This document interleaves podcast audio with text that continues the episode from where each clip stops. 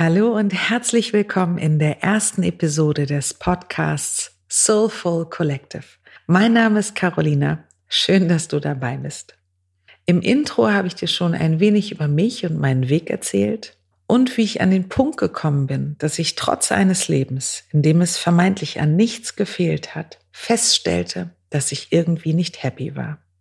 Tatsächlich war das Wahrhaben wollen dessen ein schleichender Prozess und ich habe damals gezögert, aktiv zu werden. Im Nachgang kam für mich öfter die Frage auf, warum ich eigentlich so lange gewartet habe. Daher möchte ich mich in der heutigen Episode mit dem Thema beschäftigen, welches damals meine erste und auch größte Hürde war. Die Angst vor dem Ungewissen. Ich möchte mit dir meine Gedanken dazu teilen und dich ermutigen, die eigenen Hemmungen zu überwinden. Angst ist per se ja nichts Schlechtes. Evolutionär gesehen hat sie uns vor gefährlichen Situationen mit wilden Tieren gewarnt. Und sie hat unseren Körper auch zu Höchstleistungen auf der Flucht vor dem Bären verholfen. Angst war somit für eine extreme Aufmerksamkeit und Leistungssteigerung zuständig. In der zivilisierten Welt allerdings zeigen sich existenzielle Bedrohungen nur noch selten in Form von wilden Tieren, die es auf uns abgesehen haben. Dafür haben aber andere Ängste Einzug in unser Leben gehalten. Und die größte Angst heute ist vielleicht die Angst vor Veränderungen, besonders wenn deren Ausgang für uns komplett ungewiss ist. Es könnte zum Beispiel die Angst sein, welche Veränderungen ein Leben nach einer Trennung mit sich bringt. Oder aber die Angst, sich mit bestimmten Dingen in dir zu beschäftigen, ob es Themen sind, die dich blockieren oder auch deine zwischenmenschlichen Beziehungen betreffen und natürlich auch Ängste im Bezug auf dein berufliches Feld. Die Frage, ob du deinen Job, der dir schon lange kaum mehr Freude bringt, gegen etwas eintauschst, das du mit Leidenschaft machst. Kurzum, die Angst vor Neuem und davor, Gewohntes zu verlassen. Was aber befeuert diese Angst eigentlich? Warum hat Angst eine so große Kraft? Oft liegt in der Tiefe nämlich eigentlich die Angst vor dem Scheitern verborgen. Und somit gehen wir gerne auf Nummer sicher und bleiben im gewohnten Terrain. Ich glaube, viele Menschen könnten eigentlich für sich selber per se erstmal viel besser damit umgehen, wenn sie etwas nicht erreichen. Aber die Sorge vor einer möglichen Bewertung von außen, das bereitet uns schon größere Probleme. Und dann kommt Zweifel auf. Was werden die Menschen um mich herum denken, wenn mein Vorhaben nicht klappt? Werden Menschen sich von mir abwenden, wenn sie meine Idee oder meine Wünsche überhaupt nicht verstehen können? Was, wenn ich es nicht sofort hinkriege? Wie wird es wirken, wenn ich meinen Lebensstandard sehr stark verringern muss, um meine Träume zu erreichen?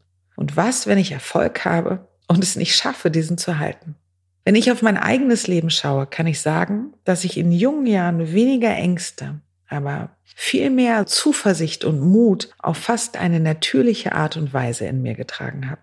Meine Neugier hat mich ganz oft dazu gebracht, meine Zweifel hinter mir zu lassen und den Weg ins Ungewisse zu nehmen. Nenn es wilden Aktionismus oder unbedarftes Ausprobieren. Es hat sich auf jeden Fall verdammt gut angefühlt.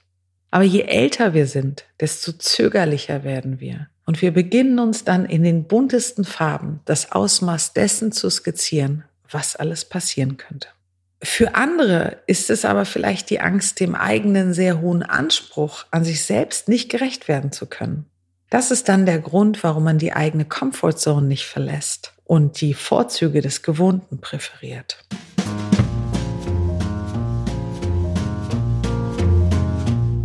So oder so sitzen wir beim Fällen von Entscheidungen immer mit zwei Advokaten am Tisch. Die erste Partei wird vom Vertrauen und vom Mut gestellt, wohingegen die Angst am anderen Ende des Tisches sitzt. Die Frage ist halt nur, wem von beiden du glaubst. Der Partei, die dich auf alle Eventualitäten und auf all das hinweist, was schiefgehen könnte und wie schmerzhaft Veränderungen doch sind und wie groß die Schmach sein könnte, wenn dein Vorhaben nicht gelingt. Oder aber du nimmst die Worte des Advokaten am Tisches an, der deine Träume und Sehnsüchte versteht und mit dir gemeinsam überlegt, wie man sie in deinem eigenen Tempo erreichen kann. Auch wenn das heißt, dass sich viel Gewohntes verändern würde. Auch auf meinem Weg der letzten Jahre habe ich Federn gelassen und auch ich habe Ängste verspürt. und bin sicherlich auch auf Unverständnis gestoßen, nämlich immer genau dann, wenn ich etwas umsetzen wollte, was outside of the box war und auch immer genau dann, wenn es ja nicht mit den Erwartungen der Menschen um mich herum Hand in Hand ging. Und so habe ich mich auch an schlechten Tagen immer wieder daran erinnert, dass mein Gefühl oder die Situation, in der ich in dem Moment gesteckt habe, nicht der finale Ausgang sein würde. Ich habe immer wieder auf meinen Mut gehört. In jeder Situation liegt es an uns zu entscheiden, wem von beiden wir unsere Aufmerksamkeit und unseren Glauben schenken. Wir haben immer die Wahl. Wir könnten somit theoretisch zu jeder Zeit und in jeder Situation eine kraftvolle und bestärkende Verwirklichung unserer Träume stattfinden lassen. Denn dieses Leben will gelebt werden. Und wenn es das ist, was du dir wünschst und du in das Vertrauen gehst, um dich zu bewegen, dann bist du nicht mehr das Opfer deiner Umstände, sondern erschaffst mit jedem Wort und mit jedem Gedanken und vor allen Dingen mit jeder deiner Handlungen dein Jetzt und dein Morgen. Um sich frei der Zukunft zuzuwenden, müssen wir manchmal die Vergangenheit loslassen. Das Festhalten am Gestern, egal ob an schmerzhaften Erlebnissen, an gewohnten Umständen oder an vergangenen wundervollen Tagen, die es heute vielleicht so nicht mehr gibt. All das hält uns davon ab, unser Jetzt zu genießen und freudvoll unserer Zukunft entgegenzutreten. Wenn du willst, Gib dem Vertrauen zu dir Raum und geh dem nach. Sieh dir an, wie sich kleine und große Wünsche in dir entfalten und sprich deine Wahrheit aus. Sag einfach mal ganz laut, was du eigentlich möchtest und zähle dir dabei nicht gleich die Konsequenzen oder Probleme auf. Also was willst du wirklich? Lass als ersten Schritt einfach zu, dass deine Träume eine Stimme in dir finden. Vertraue in deine Fähigkeiten. Sie sind deine Weggefährten auf der Reise ins Ungewisse und du hast sie immer im Gepäck. Mit jedem Meilenstein auf deinem Weg lernst du dazu, auch wenn es stürmisch wird. Und die größten Entwicklungen und das größte Wachstum erlebst du halt auch in den Zeiten der größten Herausforderungen. Ich mag diesen Gedanken tatsächlich sehr. Und schau dir deine Fähigkeiten ganz genau an. Schreib auf, was du gut kannst, auch wenn es etwas ist, was vielleicht viele andere Menschen können. Das ist egal, denn es geht um dich. Sich auf die eigenen Fähigkeiten zu verlassen und sich zu trauen. Das ist so ein bisschen wie auf so ein leeres neues Konto einzuzahlen. Die Angst fragt dann sofort, ob es denn auch genügend Zinsen gäbe bei der neuen Bank oder ob dich vielleicht die ganzen Kontogebühren mit der Zeit eher ins Minus bringen. Ich verspreche dir, es kann dich nur ins Plus bringen und du gehst kein Risiko ein, wenn du deinen Träumen folgst. Du gehst nur ein Risiko ein, wenn du bei all dem bleibst, was dich vielleicht unglücklich macht oder du seit Jahren schon kennst und eigentlich nicht mehr wirklich willst. Da weißt du halt auch genau, welche Wege der nächste Tag nehmen wird. Alles steht dann an seinem gewohnten Platz und hat einen gleichförmigen Takt. Und der Grad der Veränderung ist somit auch geringer. Du gehst dann das Risiko ein, dass dein wahres Potenzial im Verborgenen bleibt und du gehst das Risiko ein, dass du dich vielleicht nie so ganz aufrichtig lebendig fühlst. Und du gehst das Risiko ein, dass dir unglaubliche Wunder entgehen. Ich sage nicht, dass du dich für eine Veränderung entscheiden musst. Alles beim Alten zu lassen ist ja auch irgendwie eine Entscheidung. Ich jedoch glaube für mich, dass Veränderung die einzige Konstante in unserem Leben ist. Und ich kann sie auf jeden Fall für mich nicht aufhalten. Du musst deine Träume ja auch nicht in der Gänze sofort umsetzen, sondern kannst üben, kleine Schritte zu gehen und dein Vertrauen in dich und in das Zurechtkommen mit neuen Herausforderungen zu stärken. Ich habe damals auch mit kleinen Dingen begonnen, bevor ich mich an die großen Baustellen gewagt habe. Mit jeder kleinen Aktion wurde ich mutiger und ich konnte es zunehmend genießen, dass ich mich selber überrascht habe. Lasse zu, dass du plötzlich etwas schaffst, von dem du dachtest, du würdest es nie können. Das ist so ein unglaublich gutes Gefühl.